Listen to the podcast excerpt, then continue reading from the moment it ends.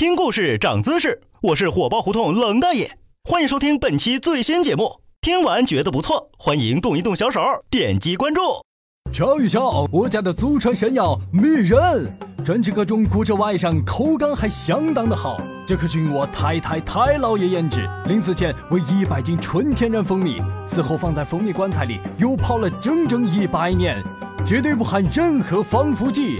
我保证您口服以后立马幸福，买不了吃亏，买不了上当啊！在十二世纪的阿拉伯集市，经常能听到刚才这种卖蜜人的吆喝声。可能你会觉得这他妈纯属扯犊子，听着还不如那些卖狗皮膏药、大力丸的江湖骗子。你们这些年轻人啊，还是嫩，听着像吹牛，但这个方子可是有正儿八经的出处的。五百年前出版的《本草纲目》里。不但详细描述了蜜人制作过程，还信誓旦旦地说了，这东西就是神药，不管是脑门子磕着了，还是脚腕子崴着了，吃了立马见效，当天就下地，不耽误工作。这主要是因为李时珍老先生相信民间的巫术和偏方也可以治病，所以在他的书里出现和死人肉有关的方子也不奇怪。其实这事儿在国外也常见。十六世纪的欧洲掺有死人肉的药和满世界的感冒药一样普遍，不管是国王还是乞丐，大家都乐意吃。在当时的医书里，随手都能翻到这样的药方，药材也不仅局限在死人肉和骨头，被杀死的决斗士的血也是抢手货。这种抢购人肉药材的画面，大家可以脑补下高中语文课本里鲁迅先生笔下的血馒头。还有一种偏方叫木乃伊万能药，一听这名字。妥妥的标题党啊！传言这种药什么乱七八糟的病都能治，正宗的木乃伊万能药得拿埃及金字塔里的帝王级木乃伊磨粉才行，极度稀缺不说，一般屌丝也吃不起。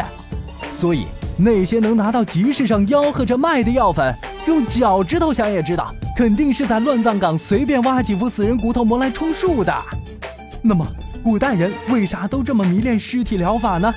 澳大利亚一位研究尸体医学的同行给出了一个解释，他认为尸体医学源自同种疗法，这是一种同类相治的医学技术。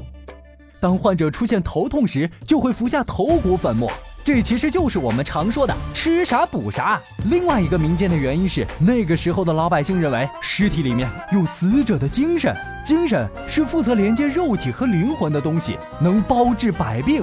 这要是真有用，尼玛，全世界的病人都得瞬间高潮吧！来来来，整点人骨头和脂肪就能治关节炎、风湿病。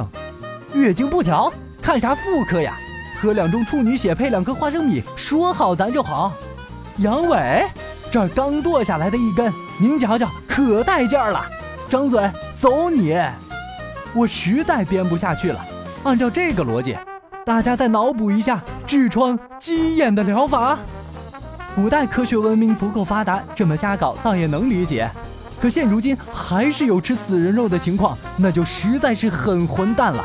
喝脐带血、吃胎盘肉、拿夭折的胎儿磨成粉末做胶囊，这些东西到了江湖神棍嘴里，就成了百试百灵的天价秘方。这些奸商利用尸体疗法的神秘来坑吃瓜群众的救命钱，真心是缺了大德了。